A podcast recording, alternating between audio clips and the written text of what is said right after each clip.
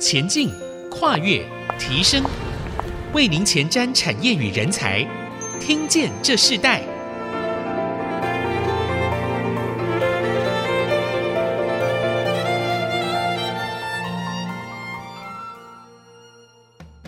这里是爱惜之音主客广播 FM 九七点五，欢迎收听《听见这世代》的节目，我是主持人郭兰玉。这个节目同步会在 Apple Podcast、Spotify 以及 Google Podcast 上架。如果你在 Podcast 或 Spotify 收听的话，欢迎按一下订阅，就会每集收到我们的节目，收听很方便哦。喜欢我们的节目，也欢迎到以上的平台来评价五颗星，也留下你的心得，给我们支持与鼓励。啊，我们在听见这时代节目，我们今天要特别跟大家分享，也是在 AI 人工智慧产业中非常关键也非常重要的课题啊。我们谈到的是新创智慧运算的一个大时代，怎么样帮助 AI 打造一个学习的海绵的一个环境？所以我们知道，在最近啊啊这几年，以 AI 为辅助的新科技不断的提升人类的生活品质，包含了手机的电脑、服务业。甚至手表等日常的设备，还有人工智慧已经深入到生活的各个层面。所以，随着应用的全面普及，甚至带动了边缘 AI 晶片的需求的大幅的成长。像担任半导体产业领导头羊的台湾呢，靠着优势也着手开始了研发 AI 晶片，期望能在市场上抢下了一片天啊！不过，随着 AI 晶片的制造，我们也看到许多需要面临的问题也接踵而至。甚至 AI 就是模拟人类，他们也需要透过大量的运算来进行深度的学习，过程中势必会消耗许多的能量。但如何让 AI 运算所消耗的能力减到最低，并且过程让它更顺畅，确实是当今半导体产业 AI 化需要面临的考验。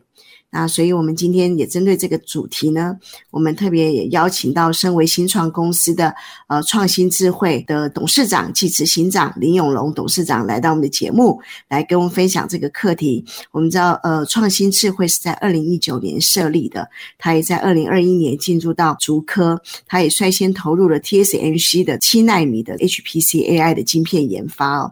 他们所想努力的就是代表台湾的产官学呃研界过去努力成我的具体实现，希望可以让这个 AI 的晶片趋势从台湾到国际化。所以，我们今天也特别邀请到这个林永龙董事长啊，来分享他过去在清华大学在这个教书生涯的过程中，进入到一个产业创新的一个领域里，他到底要将台湾 AI 设计的晶片，要把它推进到一个什么样的一个不一样的进程？我们特别请他来到节目呢，来分享他这样子的一个创新历程。首先，我们先请林永龙董。事长跟我们的听众朋友问声好，林董事长好，主持人好，各位听众大家好。是啊、我们知道，其实创新智慧这家公司二零一九年设立，然后在二零二一年的时候进驻主科啊，也赶上了人工智慧化，尤其在晶片制造很重要的一个里程。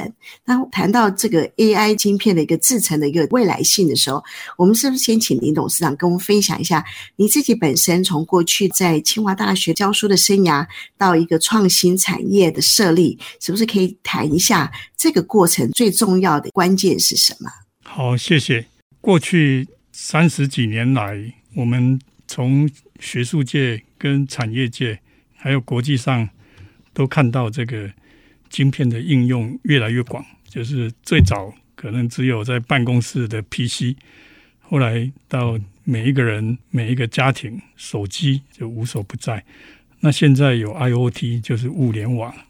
那晶片呢，会进到我们生活每一个角落，包括汽车、家庭、农业、办公室，无所不在。那这个都是因为我们有这个数位化、网络化，收集了更多的资料以后，能够有效运用这些大资料呢，就产生了 AI 的效应。那大家都已经看过 AI 做了很多很多以前我们想象不到的东西。那要普及这些。AI 的技术到各个层面的话呢，这有赖半导体技术能够把它做得微小化，能够做得省电化啊，所以这个我想就是 AI 晶片设计最重要的问题。那如果把伟大的演算法能够设计在很轻薄短小的晶片上实现的话，那自然而然就有很多很多商机，让应用面呢更普及。是，所以当初董事长你自己在学校到出来设置这个新的公司，那时候给你最重要的一个动力是什么样的一个动力呢？我最大的动力就是希望台湾的整个国家更好，整个产业更好。我们有学有专精的人才，然后能够做这个高价值的东西给全世界用，来增加我们的产业竞争力。是，所以其实智慧化的时代，越来越多企业就投入了 AI 晶片的制程。那你自己目前这样的智慧化的发展，你的看法是如何呢？AI 还是运算呢、啊？这个跟以前我们在做通讯或是做 consumer 的产品，还是都是计算。那 AI 的东西到最后还是数学。那数学呢？你做到最后还是加减乘除的基本运算。差别就是这个运算的量增加了非常非常大。那以前的时代呢，可能每秒钟做一百万次的运算，那现在的时代呢，可能要一秒钟做一百百万次，也就是十的十二次方。那这么多计算呢，价钱不能增加，能耗不能增加，尺寸不能增加，这个就是挑战。那挑战当然半导体很厉害，从高阶的制程呢。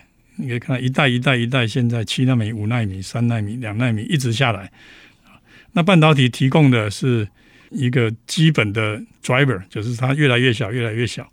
但是配合这个设计能力呢，那个能够让它发挥相乘效果，所以才能够随着半导体的进步，随着设计能力的进步，提供出有用的产品，把最好的东西放到我们每一个人的使用的地方。这个就是设计的精义。是，所以其实你之前也曾经公开的提过，说在你自己创新智慧这个领域里头，你致力研发了高效能、低能耗的人工智慧运算的解决方案。是啊、哦，你们也预备要进军国际市场。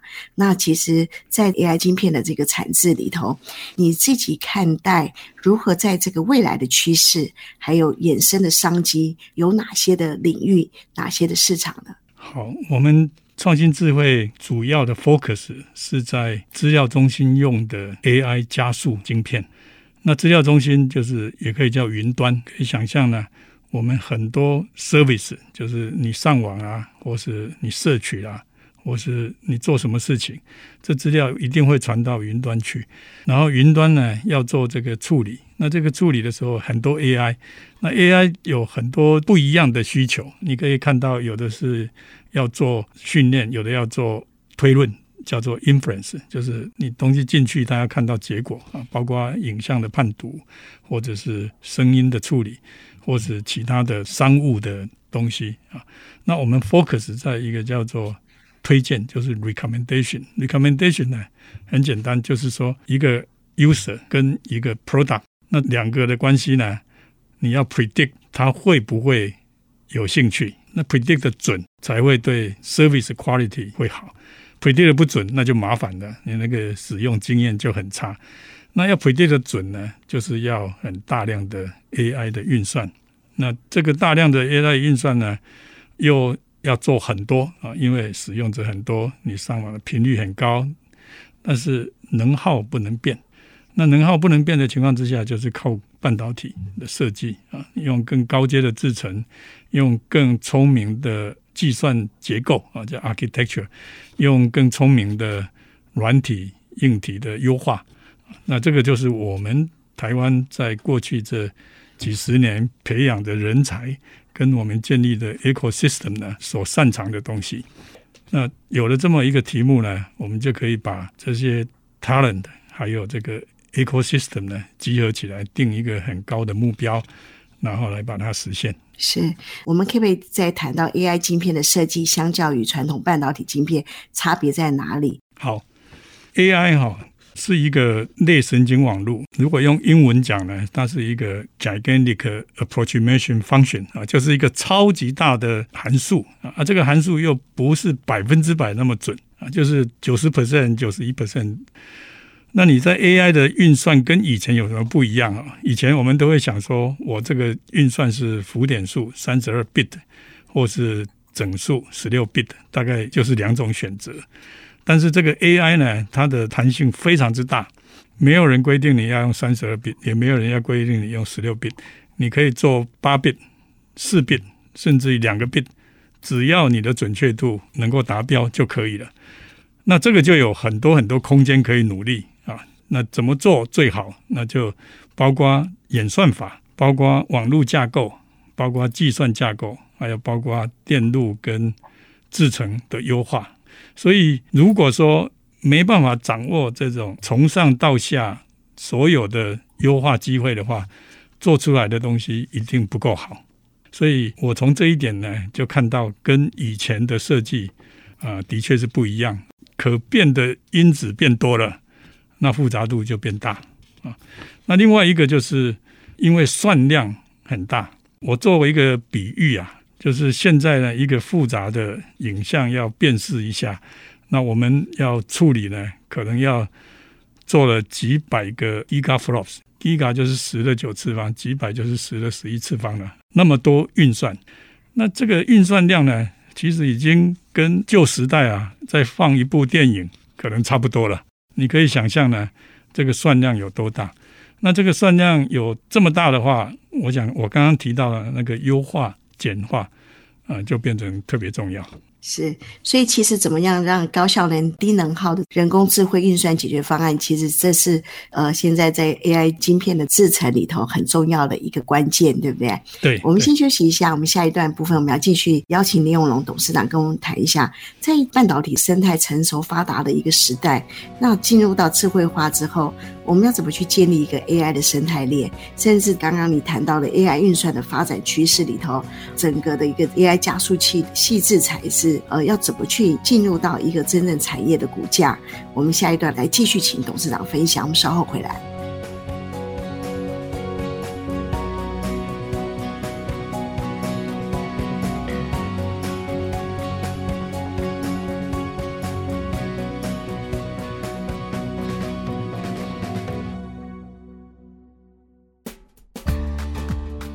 回到《听见这时代》，我是主持人郭兰玉。今天在《听见这时代》节目里头，我们现场邀请到来宾是创新智慧股份有限公司的董事长暨执行长林永龙董事长来到我们的节目。我们在第二段的开始，我们想先请董事长跟我们分享一下，在台湾半导体这个生态成熟且发达的一个时代，在进入到智慧化之后，是否需要重新建立一个 AI 的生态链啊？在这个 AI 的生态链里头，董事长，你认为需要积极发展哪些的设计？哪些最重要的一个标的？好，谢谢哈。我想不是重建一个生态链，而是在既有的生态链，我们怎么样加入智慧哈？我举一个例子给大家参考一下。创新智慧有一个案子哈，就是我们都知道麦克风。那麦克风，不管你的手机、你的 notebook 啊，或是专用麦克风啊，或是车子里面。都有，那这个麦克风的品质很重要啊，尤其在杂音的环境底下，还有方向性啊，能不能听得好？那我们的客户呢，他有一个麦克风的技术，那已经在行销。那里面的讯号处理呢，就是用讯号处理器在做软体。那我们发现说，如果把里面部分功能呢改成 AI 的话，那效果会好很多。但是这样子的话，原来的这种软体用 DSP 的算力呢就不够，而且也太耗电，所以这时候就需要一个 AI 专用的细制材啊，就是说你要设计一个专门能够做 AI 这个部分的电路，那这个部分做好了以后呢，它就可以提供足够的算力来做高品质的麦克风，但是不增加尺寸，也不增加功耗。那这个就是一个很具体哈，把 AI 的技术跟设计呢整合到既有的生态圈，然后让既有的东西变得智慧化或是更高水准化啊，这就是一个例子。那我们看到的呢，呃，其实不止这个麦克风啊，现在像看到指纹辨识啊，也都在引进 AI。那其他的像监测啦。医疗啦，都看得到，慢慢慢慢的，这 AI 都会融入呃原来的生态圈。那我们也看到原来的产业啊，就是我们台湾强项的产业，半导体制造、电子制造、各式各样的制造的产业。那产业里面呢，都有 AI 来加持，还有提升它的生产力。比如说做检测啦，做资料分析啦，做追踪啦，啊，AI 无所不在啊。我们都看到 AI 事实上是要 empower 生态啊，就我们这个生态，因为有了 AI，让它更强。OK，好。另外，我们想请教林董事长的部分，就是呃，善用台湾的晶片设计优势，以你自己本身的这个创新智慧来看，你怎么将 AI 加速器特地运用在 AI 运算的架构里？啊、你自己怎么看台湾的发展性？台湾有这个好的生态系统跟 IP，还有服务啊，比如说以我们新创公司呢，不可能什么都做。我们也不可能直接对口到台积电去使用它的先进制程，一定要有经验的人。所以，我们台湾有很多这个叫设计服务公司啊，它可以帮我们做这些事情。对，所以这个就是台湾的优势之一。还有我们在设计的时候，呃，需要使用到不同的 IP，因为你的晶片出来呢，总是会界面到电脑系统。或是其他周边系统，这时候需要标准的 IP。那这个 IP 呢，就是要跟别的公司 license。那台湾也有很多这种公司，对。那像你要接记忆体，那你要有记忆体的 IP 啊，所以一定要去善用别人已经 proven、已经做得很成熟的东西，可以来用到你的晶片上。那另外一方面，在做服务的时候，我们也不可能一开始就建立这么多人跟这么多设备啊，所以我们要掌握我们自己核心的东西，然后在做这个后段的服务的时候，用的台湾的服务公司还不够啊，还要用到印度的服务公司。所以我想，任何一个 startup 呢，能够掌握这种国际上的资源、国际上的生态，善用彼此的专长。然后做出我们要的产品，那这个是最重要啊，所以要能够找到这些东西。那至于说怎么样做到呃我们要做的目标，我想还是一样，制程跟设计都要努力啊。那制程那边，我们知道每一个公司有每一个公司的特点，每一个制程有每一个制程的啊特色跟优势啊。那在那些条件之下呢，我们就是用我刚刚谈到的这些演算法跟架构的优化，你可以大量平行，你可以减少刚刚讲的那个几个 bit 几个 bit 的宽度啊，不该做的就不要做啊，那该停的时候就要停下来，这样才能够省电啊。所以这个现在做的东西呢，就是复杂度很高啊，一个晶片呢，啊，大概都是几十亿个电晶体，然后。我们以前想象的呢，就是一个时间做一个乘法，或者做一百个乘法，但是现在呢，是每一个时间点呢，是做几十万个乘法啊，所以这个 complexity 就是复杂度非常之高。那要能够 manage 这些东西是。那同样我知道，好像呃，你们已经成功授权 IP 给美国的矽谷半导体设计公司之外，也在推展出云端推论的加速晶片，这都是在你们的一个呃现在的业务进程的方向里头。我想请教林董事长部分，就是那你自己整个 AI 晶片的发展，不可避免的就是要谈到边缘运算，所以未来可以直接在晶片上完成 AI 运算。那看台湾。的整个技术边缘运算要成熟到什么样的水准啊？需要再做哪些的努力才是更倾成熟的？嗯、呃，边缘运算有边缘运算专业的公司在合作啊。那边缘运算通常它用的东西比较多啦，就是一个 chip 可能会用在好多好多不同的应用场景啊，所以它需要的服务也好，support 也好，可能是不太一样。啊，这个是边缘运算啊。那你如果要用到这个个人呐、家庭呐、办公室啦、车子啦，哦，各式各样，每一个都不太一样啊。这个就是边缘运算。但是我们知道，边缘跟云端，其实我刚刚讲的这个是一体的，就是说边缘不会单独存在，那云端也不会单独存在，对不对？一定是整个连在一起。才是一个完整的 service，所以我们也不能说啊，要边缘只管边缘，云端只管云端啊。所以有很多工作呢，其实要怎么分啊，有一部分在云端做，有一部分在边缘做啊，这样合起来的综效是最好。那通常我们如果在边缘的话，都会考虑到的呢，都是轻薄短小，还有一个就是 privacy，就是隐私的问题啊，就是在保护隐私的情况之下，如何能够达到 AI 要训练也好，或是要得到高准确度的目的，你一方面不想泄露。隐私，那一方面又希望得到好的 AI 的推论，所以这很多 trade off 要做啊。所以边缘有这些不一样的东西。呃，那刚刚董事长提到的，所以 AI 的运算如何让耗能减到最低呢？嗯，这个一样，就是它是从上到下每一个环节都可以节省能耗啊。就是从那个制程那边啊，也不断一代一代在改进啊。你看每次台积电发表新的制程，它都会说能耗 improve 多少 percent。那我们在设计端呢，也是有很多很多技术可以做。我刚刚讲的就是软体呢，它是控制你的东西在执行。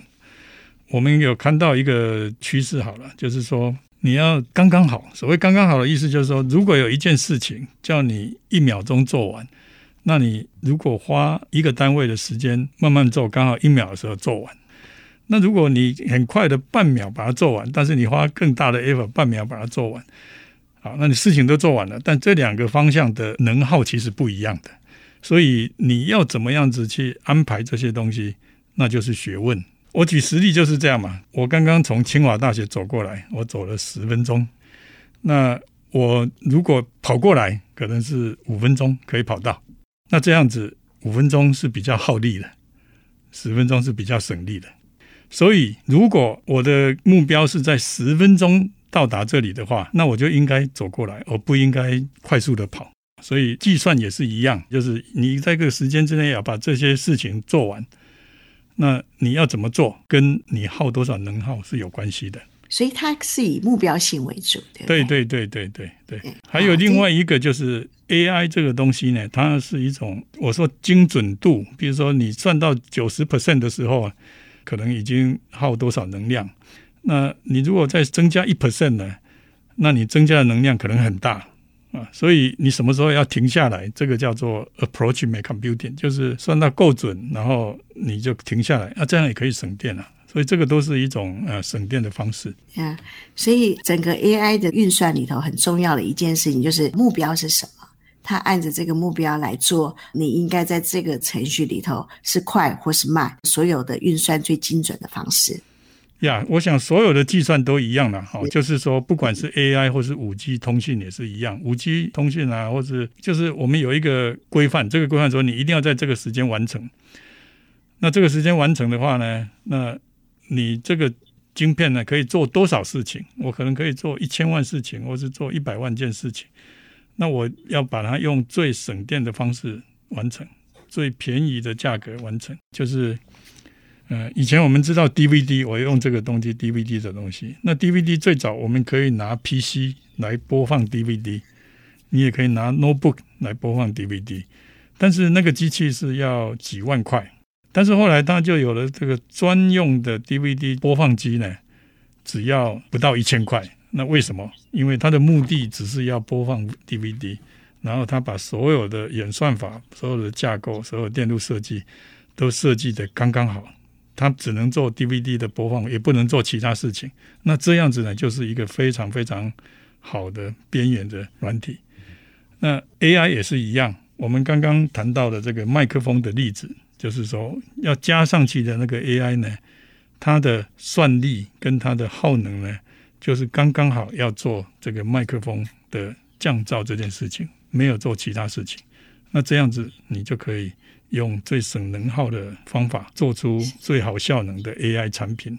哦，我发现 AI 呃人工运算里头很重要的一个关键，就是那个用力点用到最对、最精准的位置。其实它就是可以最节省能耗最好的方式哦。我们先休息一下，我们在下一段的部分，我们要继续请林永龙董事长跟我们来分享。呃，谈到公司的独特性啊，你自己在这个产业创新里头，然后你认为最大的独特性是什么？然后还有现在面临全球化的人才议题，你怎么看 AI 人工智慧的产业里头人才培育的方向应该努力的焦距在哪里？我们稍后回来。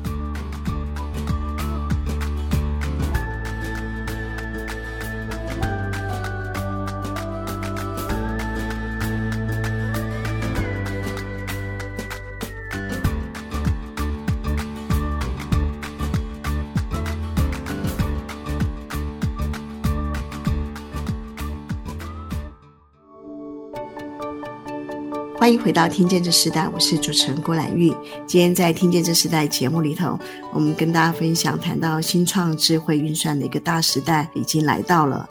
那我们看见整个 AI 打造学习的一个新的领域，然后甚至如何在一个高效能的运算里头，却是一个低耗能的一个过程中，如何让人工智慧的运算帮助产业，尤其像半导体产业里头，他们可以更精准的做出最有效能的一个方案来。那我们今天访问的来宾是创新智慧的董事长暨执行长林永龙董事长来到节目，跟我们分享这个课题。那我们今天在节目的这个第三段的时候，我们特别要请教董事长了。我们知道那个智慧运算的 IP 服务的公司并不是很多。那以你自己创新智慧这个公司是一个新创的公司，到你自己觉得最大的独特性是什么？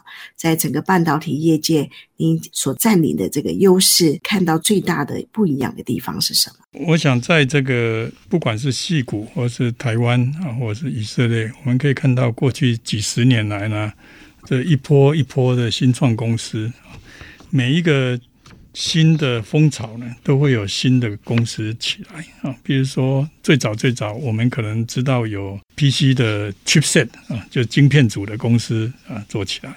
后来我们会看到有像呃 VCD、DVD 播放器的公司做起来。那你会看到有像这个界面的 USB 啊，开始就起来，然后手机啊，所以它是一波一波都会有一些新公司出来。那网络啊，网通的公司就会起来。那我们公司有什么独特性呢？我们耕耘得很深，我们申请了好多专利，而且已经获得的也很多专利啊，就是因为 AI 的独特性啊，需要特殊的方法。演算法跟特殊的电路设计，那这些呢都会成为我们的优势啊。那每一个公司看到新东西都会要做了啊，所以我们的优势就是有新的 out of box thinking 啊。那我们的劣势当然比起 existing 的公司，可能就是资源比较不足一点啊。那我们做的呢，就是要选定一个市场潜力大的，那我们符合我们的。我们原来的这个能力啊，跟我们原来的研发成果的东西来往下耕耘。是，所以以你们自己的公司的话，你们现在是着重在于国外的供应还是国内的？都有。嗯，是。那在这个创新智慧，你们从二零一九年到现在已经二零二二年了啊，在这两年的时间，你觉得在你自己的产业中最大的加速和转型是什么？我们看到的就是 AI 相关的新创啊，AI 晶片新创有很多。那有的是要攻所谓训练的市场，有的要攻这个推论的市场。那我们是推论市场。那我们也看到有一些国外的新创，它的推论市场，它本来可能说我要专注在影像处理，那也有专注在语音处理。也有专注在 language，就是语言的处理。那当然，我们也看到有些公司在转向啊，他是说，诶，原来他比较 general purpose 啊，就是说，诶，我这个也要做，那个也要做，那个也要做。那这样子呢，他就会发现说，慢慢的可能这样每一个都做不好，那他就会开始专注在某一个 segment 这样子啊。所以这个我们有看到。那我们不太一样，我们一开始就很专注啊，我们就是做就一个 segment。那这个 segment 呢，就是要把它做到世界最好，就是你的性能啊、性价比、能耗比都要世界第一，这样子啊，那你的产品才会有优势。那同样的，因为董事长，你过去在大学教书，那个培育人才到进入产业啊，你们是在一个招募人才的这样的一个过程中，培育到呃人才怎么在产业上运用？你是以创新智慧为例的话，你怎么去看待呃从一个学校的培育人才到一个产业的人才的运用？我想台湾有今天的局面都是。我们有很多优秀的人才啊，那这些人才又聪明又努力又有耐心啊。读书的时候在清华交大，然后上班在竹科等等几十年啊。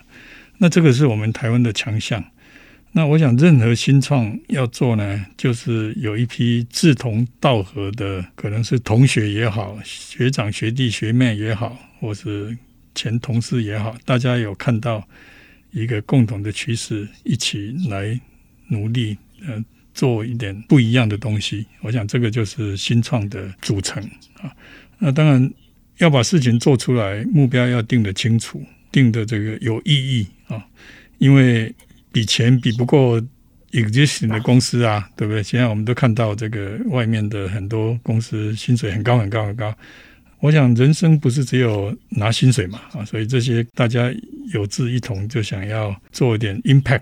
这个 impact 就是说，因为我们的努力，我们提供了好东西给全世界。嗯，是，所以我们可以看到，就整个创新智慧啊，接下来的智慧运算市场，你最重要的一个规划的目标是什么？就是我们现在把产品做出来，然后我们开始推向客户端啊。